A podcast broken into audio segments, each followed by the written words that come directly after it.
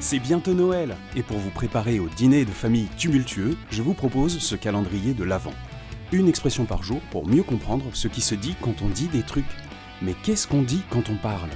Aujourd'hui, l'islamo-gauchisme.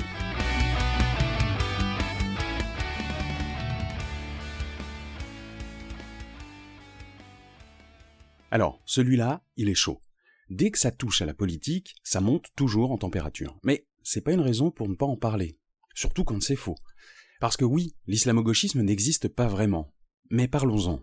Ça fait quelque temps que ce mot traîne dans les esprits, sur les plateaux de débats politiques à la télé, et plus largement dans tous les médias. Et je précise pour ceux qui ne le savent pas, de manière péjorative bien sûr.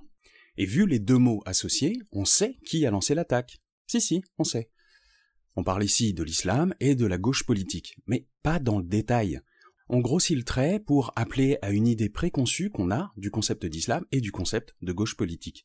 Et suivant qui le dit, si si, on sait, on colle sur ces mots les préjugés que la personne qui parle peut avoir. Ce genre de phrase a un double effet.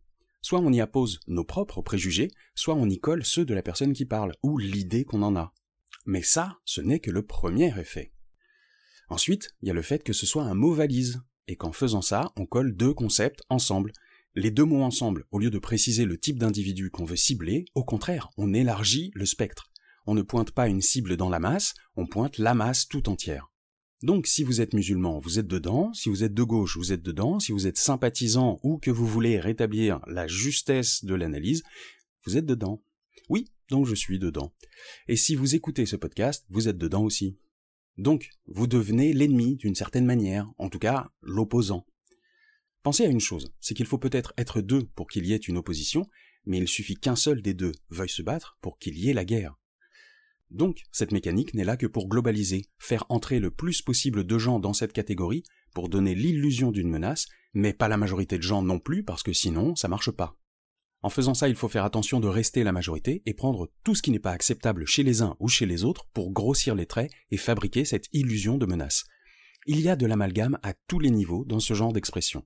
On fait de l'amalgame entre l'islam et la gauche, entre le terrorisme et les musulmans, entre les pertes de liberté et les idées de gauche, etc., etc. Et voilà un magnifique outil de décrédibilisation en quelques mots.